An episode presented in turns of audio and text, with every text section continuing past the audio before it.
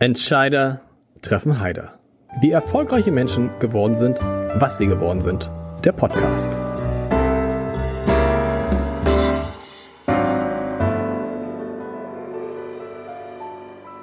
Herzlich willkommen. Mein Name ist Lars Heider und ich habe heute einen Mann zu Gast, für den Geschwindigkeit alles ist. Er hat mit Freunden, Achtung, in vier Tagen ein Unternehmen gegründet, das heute sehr, sehr viele Menschen in Hamburg, aber auch darüber hinaus kennen, das viele, viele Kunden hat.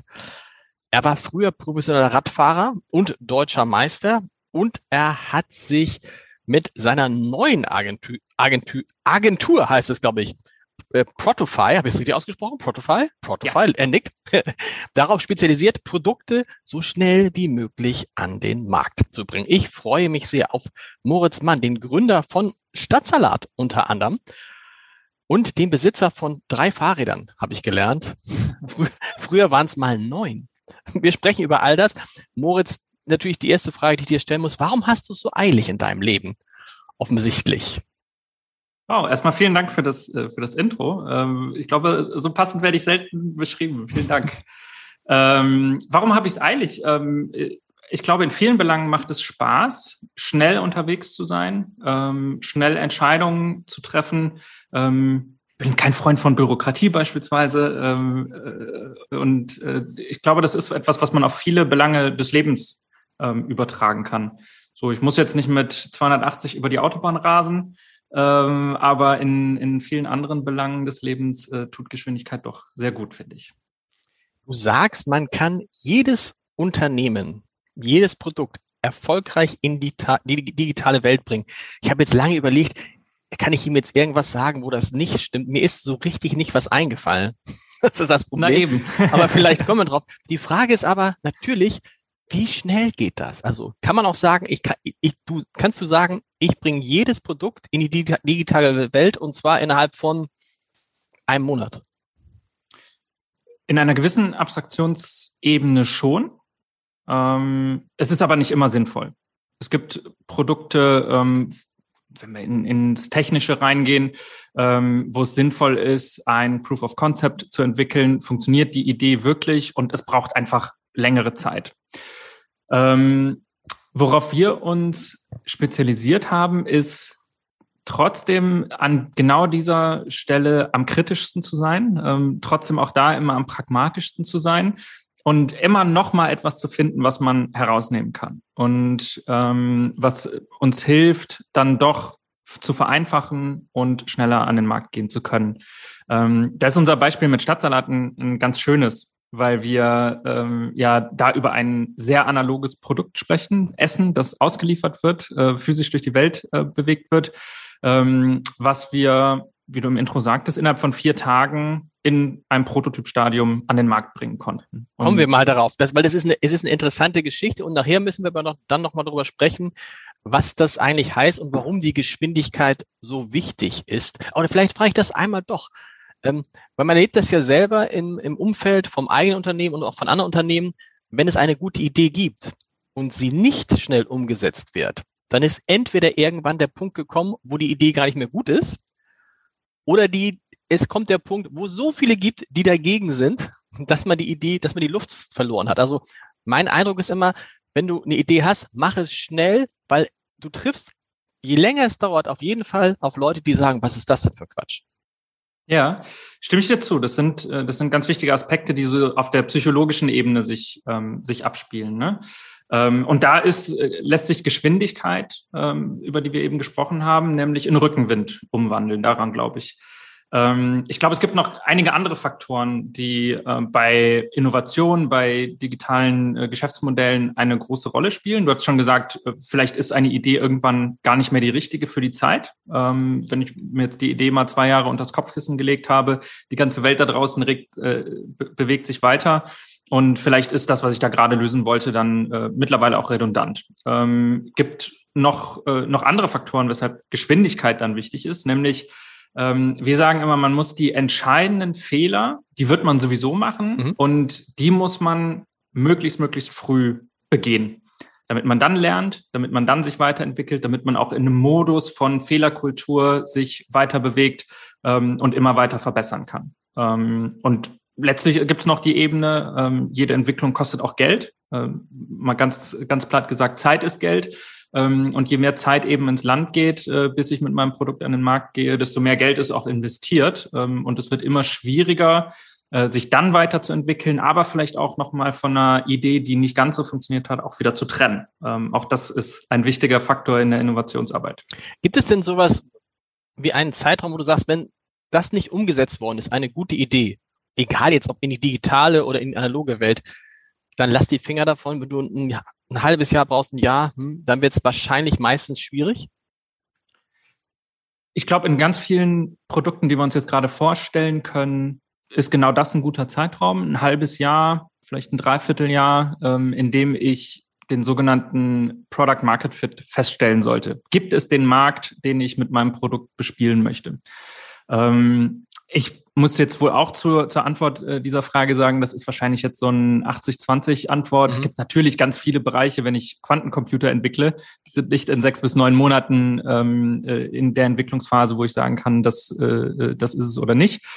Trotzdem kann man daraus vielleicht mitnehmen, dass man eine gewisse Meilensteinplanung mit in seine Innovationsprozesse reinnimmt und sagt, ich möchte in sechs bis neun Monaten diesen Meilenstein erreicht haben, sonst geht's nicht weiter. Das ist etwas, was ich mir gut vorstellen kann.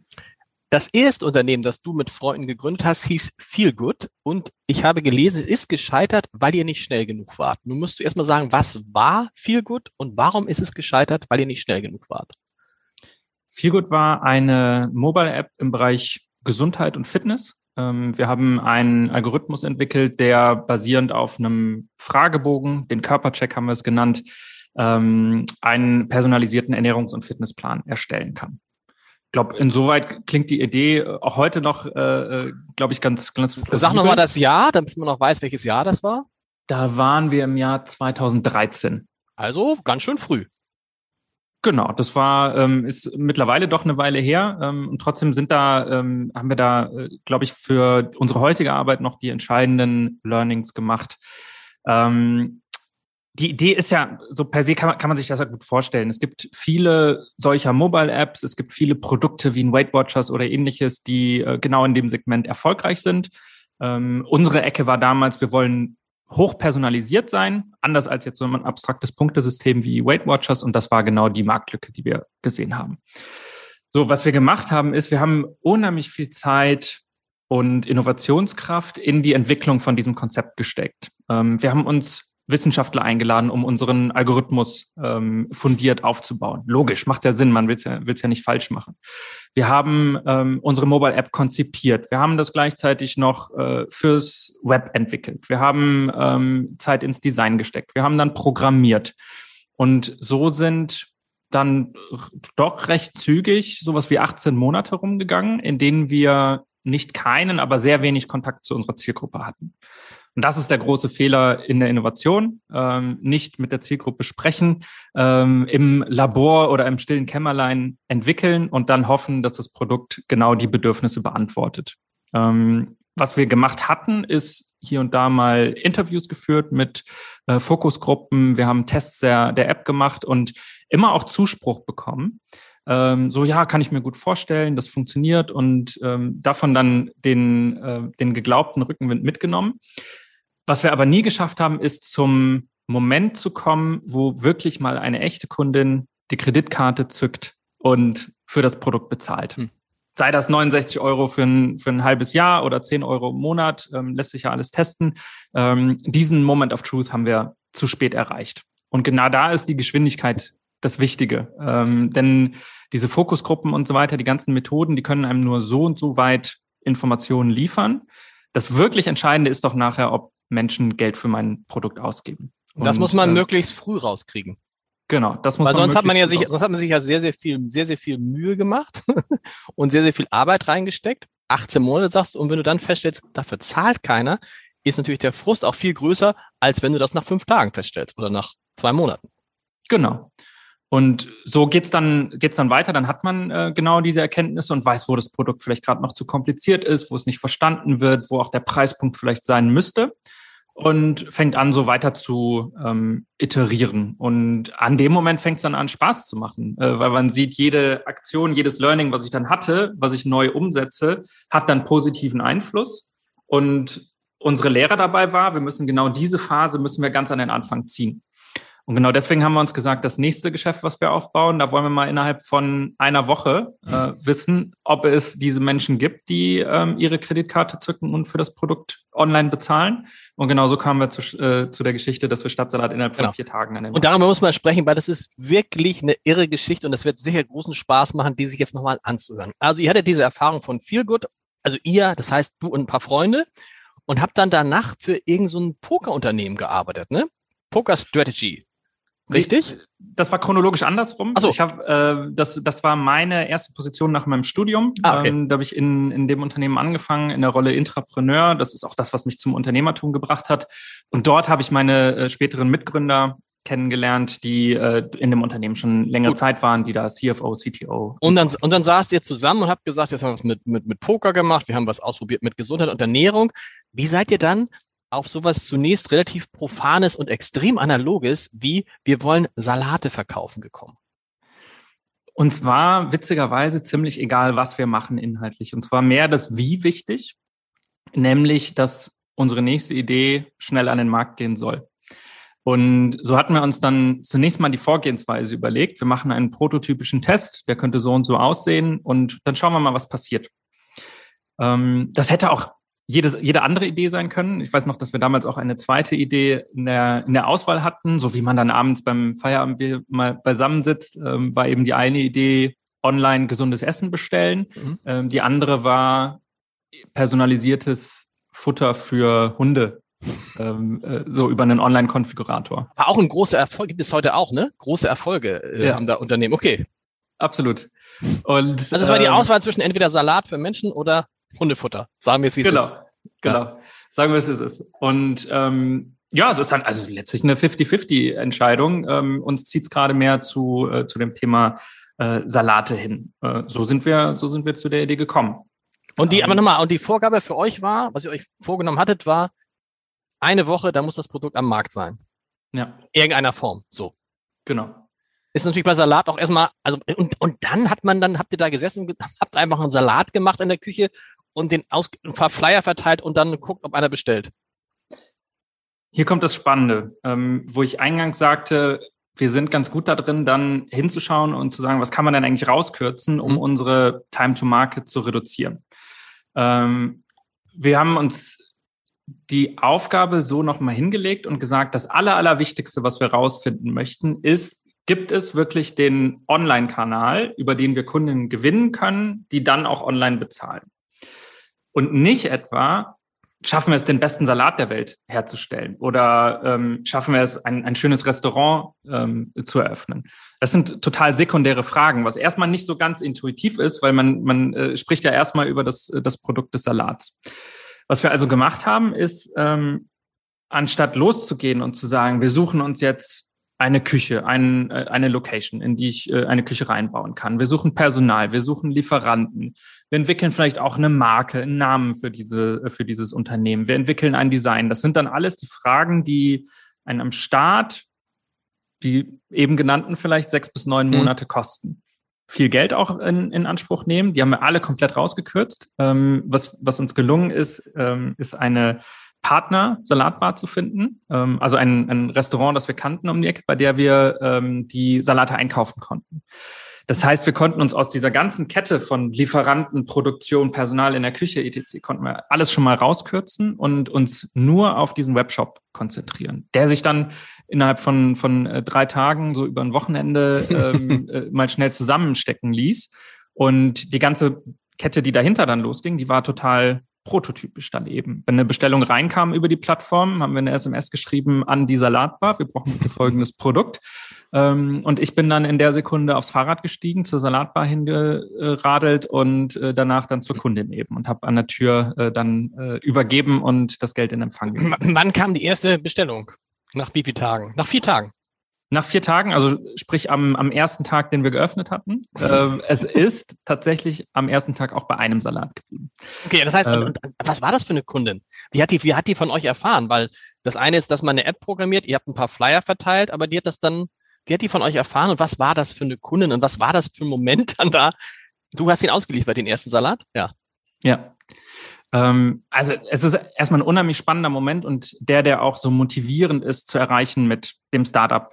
Ähm, denn dieser, wir hatten es eben Moment of Truth genannt, wo dann wirklich eine, eine Kundin an der Türschwelle steht und sagt, Mensch, ich sehe eure Webseite, ist noch ganz schön, ganz schön einfach, ganz schön am Anfang.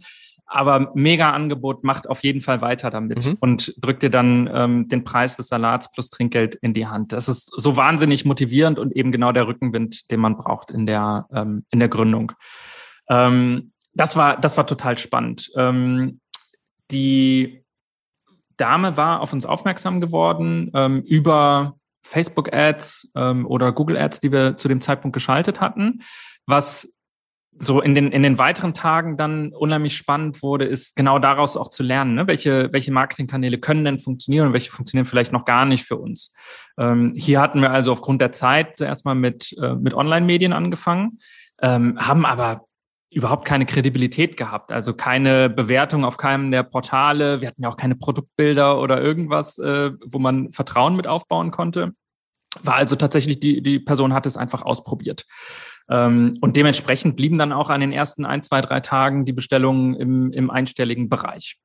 Ähm, jetzt kann man sich davon abschrecken lassen, frustrieren lassen. Wir hatten aber ja genau diesen, äh, diesen tollen Moment da äh, schon erlebt und ähm, äh, davon dann den Rückenwind mitgenommen. Und spannend wurde es dann, ähm, als die bereits bestellten Flyer dann eingingen. Ich glaube, das war dann der Mittwoch und wir sie dann am nächsten Tag verteilen konnten. Da war dann auch mal ein Produktfoto drauf, da konnten wir einen, einen Gutschein draufdrucken und diese Flyer dann am Donnerstag, das war dann also dementsprechend der, äh, der achte Tag, ähm, an der U-Bahn-Station verteilen und hatten plötzlich über 20 Bestellungen. Ähm, und genau das war dann der Moment, wo wir gesagt haben, okay, das wollten wir erreichen. Hier merken wir, da kann wirklich Traktion entstehen. Und auch wenn jetzt heute alle unsere Marketingkanäle komplett digital sind, messbar sind, Flyer werden gar nicht mehr verteilt, ähm, war das damals eben ein ganz entscheidender Moment, in, den, äh, in die Traktion reinzukommen. Und das Irre war dann, dass ihr, als ihr gemerkt habt, es funktioniert, erstmal aufgehört habt, eine Pause gemacht habt wir haben ähm, das als Validierung ähm, gehabt sozusagen und haben uns dann entschlossen, ähm, jetzt wird es wichtig, die ähm, einerseits den, den Shop ein Stück weiterzuentwickeln, zum anderen aber auch aus diesem Testbetrieb, den wir ähm, eingangs gemacht hatten, dann rauszugehen und ähm, dann die eigene Infrastruktur zu Beginn aufzubauen. Jetzt bleiben wir eher pragmatisch. Das nächste, was wir gemacht haben, ist ähm, in einer Cocktailbar, die ähm, gegenüber von, äh, von unserem Büro war, ähm, zur Untermiete reinzugehen, weil wir wussten, da war früher mal ein Restaurant drin, mhm. sind reingelatscht und haben gefragt, sag mal, was macht ihr hier eigentlich mittags? Und äh, konnten dann. Nichts. Die, die, die war frei einfach, ne? Genau. Genau, äh, konnten dann die Zeit dort nutzen ähm, und äh, von morgens bis mittags äh, zubereiten und mittags äh, dann Salate ausliefern. Und das heißt, das habt, ihr auch, das habt ihr alles selbst gemacht, die Salate. Ihr ja. hattet ja gar keine Erfahrung mit Lebensmitteln. Also man, man denkt jetzt immer so, Salat äh, äh, klingt einfach. Ich kenne das als jemand, der viel kocht und auch viele Zutaten einkauft. Ähm, natürlich nicht in der Menge, in der ihr sie habt, aber man muss halt immer gucken bei den Zutaten, weil auch so ein schönes, schon so ein Salatkopf und schöne Möhren und irgendwann vergammeln die oder Linsen, die man falsch einlegt oder was weiß ich was alles. Also was habt ihr da für Erfahrungen gemacht am Anfang? Mit, als welche, die sich mit Salaten wahrscheinlich bis dahin nie beschäftigt haben? Ja, unser ähm, ein Grund für den Erfolg von Stadtsalat ist, dass wir gar nicht aus der Gastronomie kamen, sondern aus dem Bereich IT, aus mhm. dem Bereich BWL ähm, und dementsprechend dann sehr, sehr viel Wert auf Systematisierung, auf Digitalisierung, auf eine zahlengetriebene Entwicklung zu legen. Ähm, es wäre trotzdem unmöglich gewesen, wenn nicht einer von uns, äh, einer meiner Mitgründer, ähm, passionierter Koch gewesen wäre, Hobbykoch, ähm, der sich mit Produktqualität, mit äh, Rezeptur ähm, äh, auseinandersetzen konnte und die ersten Kreationen dann ähm, gestalten konnte. Das ist übrigens und, ein interessanter Punkt, was du sagst, habe ich noch nie drüber nachgedacht, dass es vielleicht besser ist, wenn man in der Gastronomie arbeitet, dass man nicht Gastronom ist, also nicht von der Kochseite oder von der Zubereitungsseite kommt, sondern von der von der wirtschaftlichen Seite, von der ökonomischen Seite, weil das ist ja oft das, was dann vielen begnadeten Köchen im Zweifel im Wege steht. Deshalb ist zum Beispiel Tim Melzer zusammengegangen mit Patrick Rüther, also der, der tolle Koch und der tolle Kaufmann. Wenn du es aber nicht hast, kommst du oft nicht über die Runden als Gastronom. Möglicherweise, ja. Ähm, ich wollte auch genau, genau dieses Beispiel nennen. Mhm. Äh, Tim Melzer war ja äh, bei dir auch schon mal Gast.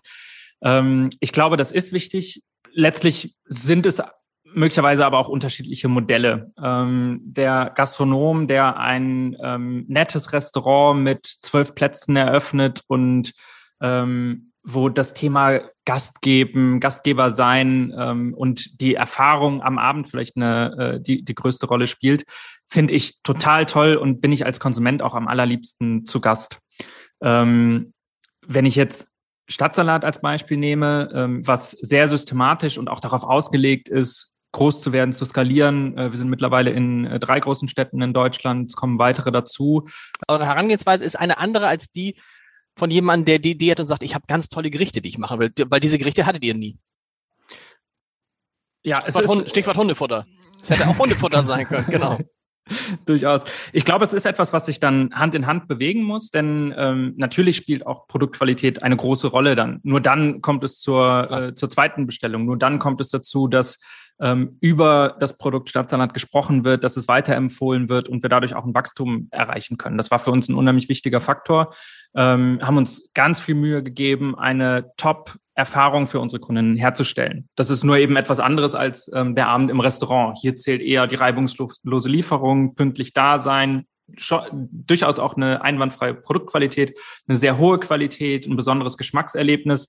Ähm, aber genauso auch alles, was unter der Haube stattfindet, nämlich dann die, die große Systematisierung, ähm, die Systeme, die, die Routen planen, dass wir eben die Pünktlichkeit herstellen können, ähm, die Systematisierung von, von Zutaten und Prozessen auch dahinter, ähm, das spielt dann eine sehr große Rolle. Und ich stelle mir vor, wenn man Salate verkauft, erreicht man ja eine andere Zielgruppe, als wenn man Steak verkauft. Also für die Leute, die ihr beliefert, sind solche Sachen, also andersrum. Wenn ich einen Salat bestellt und da kommt einer mit so einem dicken Diesel, habe ich, glaube ich, ein Problem. Und wenn das Ganze in so Plastiksache eingepackt ist, sage ich, okay, den Salat habe ich zum letzten Mal bestellt. Habt ihr das von Anfang an mitgedacht, dass diese Zielgruppe, die ihr habt, ich schätze mal, sie ist eher weiblich, sie ist eher jünger, sie ist eher in Städten lebend bisher, klar, ihr seid auch in Städten vor allem, ähm, dass die auch ganz andere Ansprüche stellt an die Art und Weise, was drumherum passiert.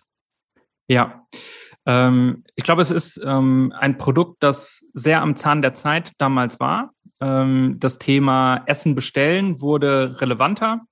Ähm, damit aber auch die Frage, wie kann ich mich eigentlich weiterhin gesund ernähren, weil mhm. äh, niemand möchte äh, sich nur von Burger und Pizza, die ich äh, vorher bestellen konnte, äh, äh, ernähren jeden Tag. Ähm, so dass wir grundsätzlich schon mal ja, offene Türen eingerannt sind im, im Markt. Da war eine Lücke.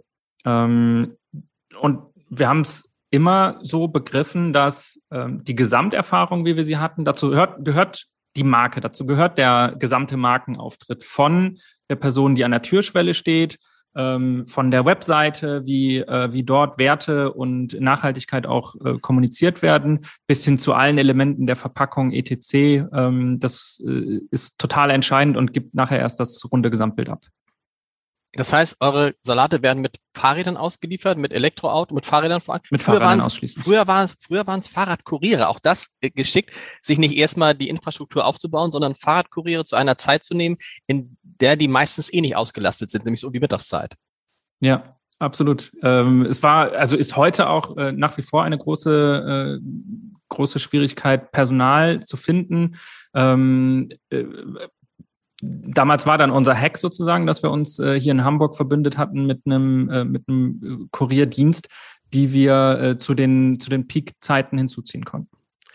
Nun denkt man ja, Stadtsalat hat man gehört, es ist relativ groß. Umsatz, sagt ihr was über Umsatz, wo, wo ihr so umsatzmäßig liegt, ungefähr im Jahr? Ähm, ist, glaube ich, nicht öffentlich. Aber es wird nicht ganz klein sein. Was kostet ein Salat im Schnitt? Bei euch so 10, 12 Euro?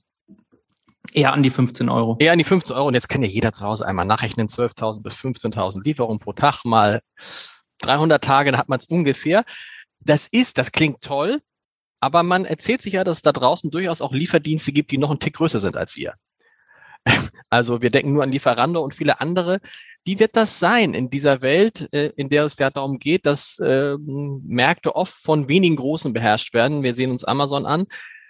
Kann man da bestehen oder ist euer Ziel am Ende eines Tages, gibt es ein tolles Angebot und wir verkaufen Stadtsalat? Uns ist unheimlich wichtig, an einer vielfältigen Welt zu arbeiten. Ähm, das ist auch eins der Credos für, ähm, für Protofy, über das wir äh, vielleicht gleich nochmal sprechen, was ja eigentlich meine, meine tagesfüllende Aufgabe kommen wir sofort. sozusagen ist. Ähm, da ich sehe persönlich da eine große Gefahr drin, dass wir in Zukunft alles nur noch von den großen Plattformen abhängig machen, dass wir alle Produkte online nur noch bei Amazon bestellen und nicht mehr bei den, bei den vielen diversen Händlern, ähm, dass wir unser Essen nur noch von Lieferando bestellen, ähm, etc. Weil ähm, grundsätzlich finde ich Vielfalt erstmal wichtig, äh, finden Monopole ähm, sind eine große Schwierigkeit in der Ökonomie. Ähm, und ich finde es aber auch als Konsument eine, eine Vielfalt zu erfahren, ähm, finde ich sehr, sehr spannend. Und deshalb ist ähm, etwas, was wir unseren Kunden auf Protofile-Seite, wo wir Unternehmen beraten, wie sie digitale Produkte entwickeln können, immer raten, eigene Kanäle aufzubauen. Man kann als E-Commercer auch auf Amazon vertreiben. Das mhm. darf aber niemals der zentrale Kanal sein, weil ich mhm. dann in der Abhängigkeit mich befinde. Ähm, und ich kann jederzeit von Amazon runtergestuft werden in den Suchergebnissen. Jederzeit kann Amazon die Produkte, die ich anbiete, kopieren und selber aus der Eigenmarke äh, auf die Plattform bringen. Und dann kann ich einpacken. Ähm, und genauso haben wir Stadtsalat auch aufgebaut, nämlich vollständig unabhängig von dritten ähm, Plattformen, von dritten Systemen um genau in dieser ähm, Unabhängigkeit uns, ähm, ja, uns auch bewähren zu können. Und das ist eine, eine unheimlich großes Invest, ähm, eine unheimlich große Strecke auch, die wir da gehen, ähm, wo wir aber volle Kontrolle haben über diese ganze Experience von der Plattform über die Systeme im Untergrund bis zur Türschwelle. Ähm, und ich glaube, das ist letztlich der Schlüssel, wie sich auch Unternehmen dann gegenüber den großen Plattformen ähm, bewähren können, äh, indem sie eben mit der vollen Persönlichkeit ähm, und einer Individualität trotz einer gewissen Größe auch am Markt bleiben. Du hast es gerade gesagt, Stadtsalat extrem erfolgreich. Du bist trotzdem rausgegangen und hast ein neues Unternehmen gegründet. Warum? Ähm, das äh, äh, muss ich richtig stellen. Wir haben also. ähm, äh, Protofy und Stadtsalat in so einem Henne- und Ei-Moment ähm, gegründet. Ah. Wir hatten ja diesen, diesen Gründungsmoment, äh, wo wir gesagt haben, Mensch, jetzt sind wir hier mit, mit Stadtsalat innerhalb von vier Tagen bei der ersten Kundin äh, angelangt. Wie cool ist das denn eigentlich? Und wir kannten ja unser eigenes Beispiel von vorher und hatten auch die Hypothese, das machen ganz, ganz viele Unternehmen falsch. Und wir wollten so diese Vorgehensweise, die, die als Startup ja einfacher ist zu erreichen, wollten wir auch für Unternehmen verfügbar machen. Und aus der Idee ist Protofy entstanden, ähm, was wir dann ebenfalls 2015 war der Zeitpunkt ähm, gegründet haben, parallel mit, äh, mit Stadtsalat und seither auch aufgebaut haben. Und das, das heißt, ist, und die, und ähm, die, und die sagen, die Inhaber sind die gleichen, das ist dieser Freundeskreis und irgendwann hat man sich aufgeteilt. Der eine macht Protofy und der andere macht Stadtsalat, die anderen machen Stadtsalat. Genau, wir waren ähm, ein Gründerteam von vier Personen und wir haben dann relativ schnell entschieden, zwei von uns machen Stadtsalat, zwei von uns machen äh, Protofy als Agentur.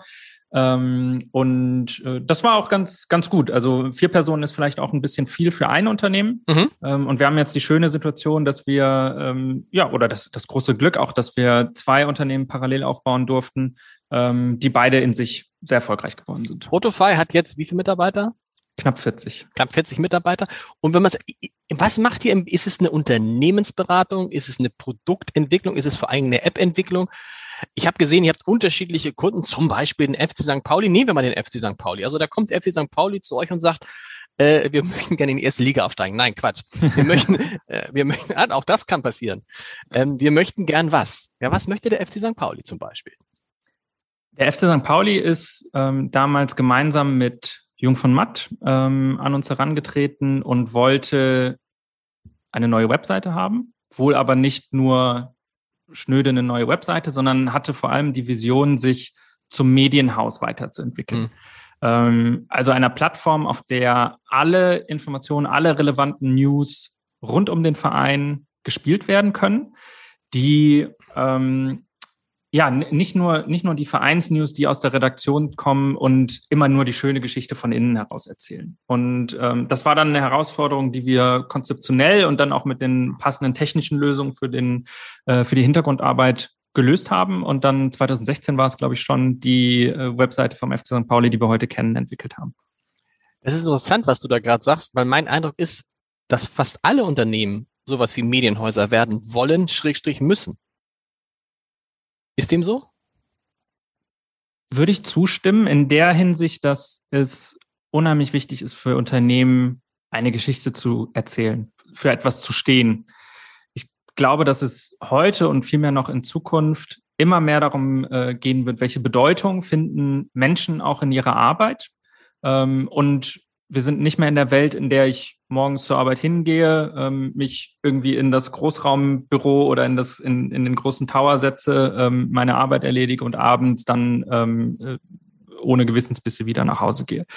Ähm, es ist unheimlich wichtig, was wir als Unternehmen machen und wofür wir stehen. Und so kann ich mir sehr gut vorstellen, dass es für alle Unternehmen eine, eine Rolle spielt, genau diese Geschichte nach außen zu tragen und zu erzählen. Tatsächlich kann, kann von uns auch sagen, ähm, seit wir uns mehr damit beschäftigen, unsere Idee, unsere Geschichte nach außen zu tragen, äh, fällt es uns viel leichter, neues Personal zu finden, das auch zu uns passt und gerne zu uns kommen möchte. Ähm, und das ist, das ist ein wahnsinnig relevanter Faktor darin, ähm, ein starkes Team aufzubauen, äh, wenn, wenn eben der gemeinsame Zielgedanke und wenn die persönlichen Ziele, die, die ich als Mitarbeitende äh, mitbringe, äh, wenn die auch zu den Zielen des Unternehmens passen, dann wird eine, eine ganz besondere Kraft freigesetzt.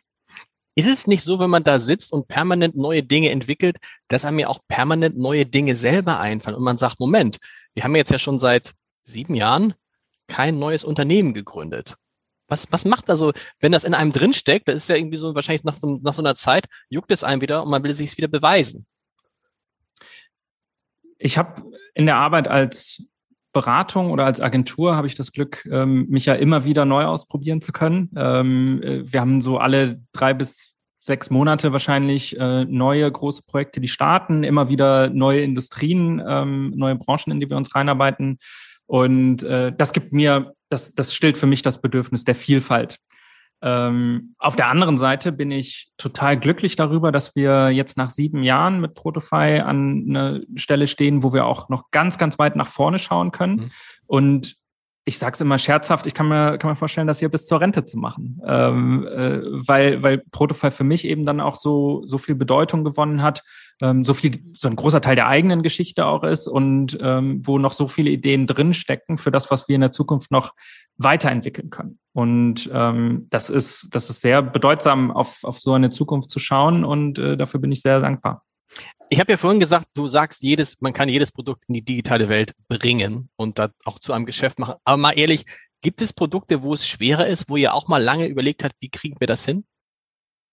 Ähm, aber das ist zum Beispiel, also da, wo das Live-Erlebnis im Vordergrund steht, ist natürlich, da kann man natürlich was bauen, man kann Karten, äh, Kartenverkauf und so weiter machen, aber da ist es zum Beispiel schwieriger, wo man hingehen muss. Was ich, Massage, Massagesalons, vielleicht auch ein schwieriges Beispiel, aber so, so eine Dinge. Gibt es da Dinge, wo du sagst, puh, das ist schwieriger, aber man findet doch immer einen Weg?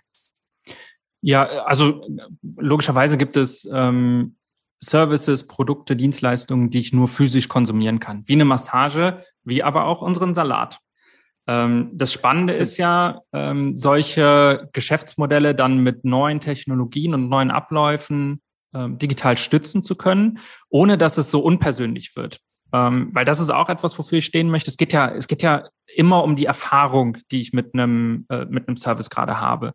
Und das Konzert, was du angesprochen hast, unheimlich cool, ja. Also äh, wir freuen uns ja alle darauf, wieder, wieder ins Theater, ähm, auf Konzerte gehen zu können und das wieder live zu erleben und so dieses Gefühl von der Hitze, vom Bass, der durch, äh, durch die Location äh, presst, von dem Bier, was mir über, über die Hose geschüttet wird, das wollen wir ja alle wieder haben. Und das lässt sich auch nicht digitalisieren, das wollen wir auch nicht. Ähm, und trotzdem gibt es ja ähm, dann digitale Randleistungen oder unterstützende Leistungen, die das, ähm, die das verbessern können. Gibt es noch Branchen, die die, die, die Digitalisierung komplett noch unterschätzen? Wo du sagst, ähm. Leute, ihr müsst aufpassen, ihr, dass es jetzt mal losgeht? Ich weiß nicht, ob es noch unterschätzt wird. Ähm, Oder glaube, die unterschätzt nicht, aber im Sinne von noch, dass sie noch gar nicht so richtig angefangen haben. Ja, ich glaube, da, also Beispiele, die mir einfallen, sind unser gesamter öffentlicher Sektor, ähm, die gesamte Verwaltung. Ähm, wir sprechen glücklicherweise seit Corona dann über die Digitalisierung von Schulen. Ähm, ich glaube, äh, das sind alles Bereiche, in denen sich ganz, ganz viel tun wird in der, in der Zukunft, wo ich auch stark darauf hoffe, dass sich da äh, viel tun wird. Was auch mögliche ähm, Kunden sein können. Habt ihr schon sozusagen öffentliche Hand, den Staat als Kunden bisher? Nein. Nein. Würdet ihr aber gern machen. Spricht nichts gegen, oder? Es spricht grundsätzlich nichts dagegen. Ähm, was das mit der Geschwindigkeit ist halt so eine Sache. Genau, was, was für uns immer wichtig ist, ist, dass, äh, dass man tatsächlich auch etwas bewegt bekommt. Und ähm, wir, wir kennen die Ausschreibungen, die so im öffentlichen Sektor stattfinden, ähm, was häufig so aufgezogen ist, dass es nicht wirklich zur ähm, agilen Vorgehensweise passt, zur schnellen Vorgehensweise passt, zum ähm, Trial and Error auch passt. Ne? Mal was ausprobieren und feststellen, es funktioniert nicht und neu probieren. Ähm, das heißt, das ihr, bete ihr beteiligt euch auch gar nicht an solchen Ausschreibungen? Nein. Nein. Nein, ähm, wo ich aber, also dafür möchte ich dann werben, ähm, äh, vielleicht ist das ja etwas, was, äh, was man bewegen kann, ähm, dass genau in solchen Bereichen auch ein Umdenken stattfindet und modernere Arbeitsweisen äh, möglich werden, äh, weil wir sind ganz stark davon überzeugt, dass nur dann wirklich die großen Fragen sich bewegen müssen. Hängt das auch so ein bisschen mit den Generationen zusammen, wenn ich höre, wie du an die Themen rangehst und dann an viele andere Entscheider, Manager, Geschäftsleute denke, die in diesem Podcast schon zu Gast waren, wo dann also der Businessplan und die Evaluation, Evula, Evaluation, was habe ich denn heute? Ähm, Evaluation, so heißt es, glaube ich, ne? Muss alles ja. rausgeschnitten werden, nein. Ähm, Marktforschung etc. Ähm, das muss erstmal alles kommen und vorher geht das gar nicht. Das haben die halt so gelernt. Und die, wenn du dann sagst, lass doch erstmal anfangen, nee, nee, nee, wo ist der Businessplan? Ist es eine Generationsfrage? Ähm, es ist eine Mindset-Frage. Ähm, ich würde es nicht auf, auf Generation oder Alter ähm, äh, münzen, ähm, wenngleich das bestimmt korreliert. Ähm, ich kann aber auch sagen, wir haben ganz tolle ähm, Stakeholder in unseren Projekten, die äh, ja jetzt nicht, nicht nur Mitte 20 sind und ähm, uns genau deshalb zu Rate gezogen haben, weil sie selbst das Mindset haben, wir möchten anders vorgehen, wir möchten auch von euch als Unternehmen und als Kultur und von den Vorgehensweisen möchten wir lernen. Und genau deswegen holen wir uns äh, äh, Protofile dann dazu. Das, das gibt es auch. Ähm, man könnte jetzt sagen, Ausnahmen bestätigen die Regel. Ähm, ich glaube aber, dass es tatsächlich weniger jetzt auf, auf Generationen, denn auf, auf wirklich Mindset ankommt. Wie kriegt ihr das hin, dass Unternehmen, die bei euren Kunden sind, auch akzeptieren, dass aufgrund der Geschwindigkeit es auch Fehler geben kann und die dazugehören. Weil wenn man als Kunde zu jemandem kommt, erwartet man natürlich immer eine perfekte Dienstleistung. Wenn man den Handwerker bestellt und keine Ahnung, die Dusche funktioniert nicht, ist man erstmal sauer. Wir machen das zu einem festen Bestandteil des Kennenlernprozesses, ähm, indem wir über die Grundlagen unserer, unserer Arbeit sprechen. Ähm, nun ist es so, dass wir häufig dann ja nicht mehr bei äh, nicht mehr ganz vorne anfangen äh, müssen, weil wir auch aus bestimmten Gründen ausgewählt werden, nämlich weil wir für das stehen, äh, für das wir stehen. Ähm, wir holen uns aber da tatsächlich dann ein, ein Commitment ein, ähm, dass wir genauso vorgehen können, wie wir auch vorgehen möchten und woran, woran wir glauben. Ähm, das hat gewisse Herausforderungen, weil es hat was damit zu tun, wie Verträge gestaltet sind, wie Budgets äh, gestaltet sind, wo man tatsächlich auch mal mit Einkäuferinnen ähm, dann interessante Gespräche und sehr kreative Lösungen finden muss. Ähm, das geht aber und ähm, ist letztlich, wenn wir das vor der Tür lassen würden, wenn wir uns darauf einlassen würden, dann von unserem Weg da abzuweichen, dann könnten wir nicht so erfolgreich, äh, erfolgreiche Arbeit in unseren Projekten leisten. Wie schwierig ist es? Du brauchst ja wie alle Programmierer, du brauchst die Leute, die alle anderen Leute auch brauchen. Wie schwierig ist es, die überhaupt zu finden und wie schwierig ist es, die in Hamburg zu finden? Es ist die große Herausforderung, die, ähm, ja, die, die eng, eng bedingt ist mit dem Wachstum, was wir ermöglichen können. Ähm, es ist so, dass wir in der aktuellen Phase, wir, wir sind beglückt von einem großen Trend äh, in der Digitalisierung. Ähm, wir könnten wahrscheinlich gerade locker doppelt so groß sein. Hm. Ähm, jetzt, Tatsächlich, und es scheitert daran, dass ihr keine Leute, dass ihr die Leute nicht findet so schnell. Es ist gewissermaßen selbst auferlegt, weil wir ähm, uns ganz, ganz viel Mühe geben, die richtigen Leute zu finden, mhm. ähm, die Leute zu finden, ähm, deren Ziele zu Protofile passen ähm, und eine, ja, unheimlich viel Wert auf eine positive Kultur und Zusammenarbeit ähm, legen. Heißt, wir stellen nicht jede Person ein. Ähm, heißt auch, dass wir ein, äh, ein stark eingeschworenes Team haben. Und das ist letztlich der Schlüssel. Das führt dazu, dass wir immer mehr Personen finden, die sehr gut zu uns passen. Okay. Aber in einer anderen Geschwindigkeit. Also und so ein Freund von mir könnte auch oder ein Bekannter oder meine Schwester und so. Also die Dinge, die auch früher große Familienunternehmen ausgemacht haben, die mal ganz stolz darauf waren, dass da Generationen von Menschen arbeiten. ja, also für, für uns kommt äh, es halt immer dann darauf an, ähm, einen, einen hohen Wertefit zu haben. Und äh, für uns ist das dann wiederum der, der Schlüssel zurück zum Wachstum, weil ähm, wir haben große Talente hier bei uns. Wir haben ähm, ähm, extrem talentierte Menschen, die, die bei uns arbeiten und das zieht wiederum neue Talente an. Mhm. Und so ist dann das, was wir jetzt als, ähm, als Mangel am Arbeitsmarkt kennen, ähm, lässt sich das wiederum ganz gut auskontern, weil wir, ähm, ja, weil wir dadurch eben auch einen gewissen Sog haben, Menschen zu uns zu bekommen. Der Chef von Statista hat vor kurzem es auch unter, untertrieben, also vor ein paar Monaten gesagt, ähm, dass es einfacher ist, in Hamburg Leute zu finden, dass aber so Unternehmen wie Statista, weil es eben die Leute auch, weil die Leute dadurch auch sagen können, ich war bei Statista, natürlich auch dazu führt, dass sie eine hohe Fluktuation haben. Ist es bei dir genauso bekannt ist und, und dann kommen die Großen und sagen, ich möchte jetzt den und den abwerben? Wir haben eine extrem geringe Fluktuation. Ah. Ähm, ich habe es jetzt am Montag noch ähm, in, äh, in unserer Unternehmenspräsentation äh, vorgetragen. Ähm, Beispiel, bei uns hat 2021 niemand das Unternehmen verlassen in den vergangenen zwölf Monaten. Ähm, wir haben neue Personen dazu gewonnen. Wir haben eine Fluktuation äh, von knapp zehn Prozent. Ich weiß, dass im Branchenvergleich IT äh, die Fluktuation eher bei 60 Prozent wow. liegt. Ähm, und das ist etwas, da, da, da sind wir unheimlich dankbar für, was ein Resultat aber ist davon, dass wir uns sehr, sehr viel Mühe geben, eben eine, eine tolle Kultur zu schaffen, ähm, auch tolle Weiterbildungsmöglichkeiten anzubieten, uns als Team insgesamt äh, unheimlich stark weiterentwickeln. Und äh, das ist dann von dem Sog, von dem wir sprachen, dass Leute zu uns kommen, ist das vielleicht der Magnet, der uns dann, ähm, der uns dann beisammenhält. Kommen wir ganz kurz zum Ende noch auf deine, auf deine Zeit als Rennradfahrer, als professioneller Rennradfahrer. Du hattest neun Fahrräder, jetzt noch drei. Das heißt, du fährst aber immer noch regelmäßig? Ich habe meinen Sport oder die Liebe zum, zum Radsport habe ich äh, jetzt während Corona wiederentdeckt. Ich hatte äh, das gewissermaßen an den Haken, äh, an den Nagel gehängt, sagt man, ähm, äh, nachdem ich in meiner Jugend acht Jahre lang sehr, sehr intensiv den mhm. Sport mhm. betrieben habe. Das war meine, äh, mein Beruf und Schule war das Hobby äh, so ungefähr. Ähm, habe mich dann fürs Studium und, und Beruf erstmal ähm, abseits des Sports entschieden und äh, dann in der Zeit, wo die Fitnessstudios geschlossen waren, ähm, dann äh, mir wieder ein Rennrad zugelegt und jetzt seit, seit knapp zwei Jahren bin ich dann wieder sehr intensiv. Du hattest unterwegs. zwischendurch gar kein Rennrad mehr?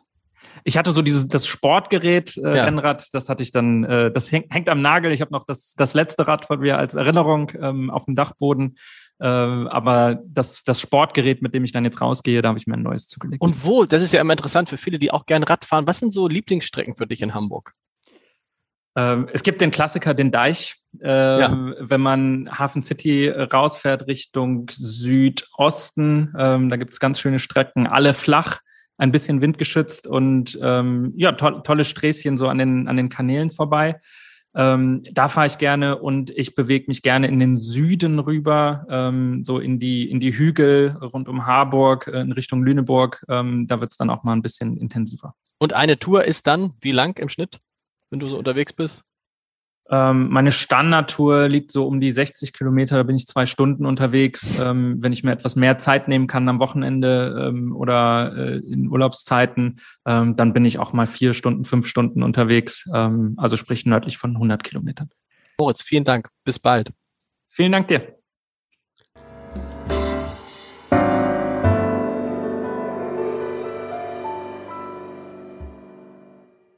Weitere Podcasts vom Hamburger Abendblatt finden Sie auf abendblatt.de slash podcast.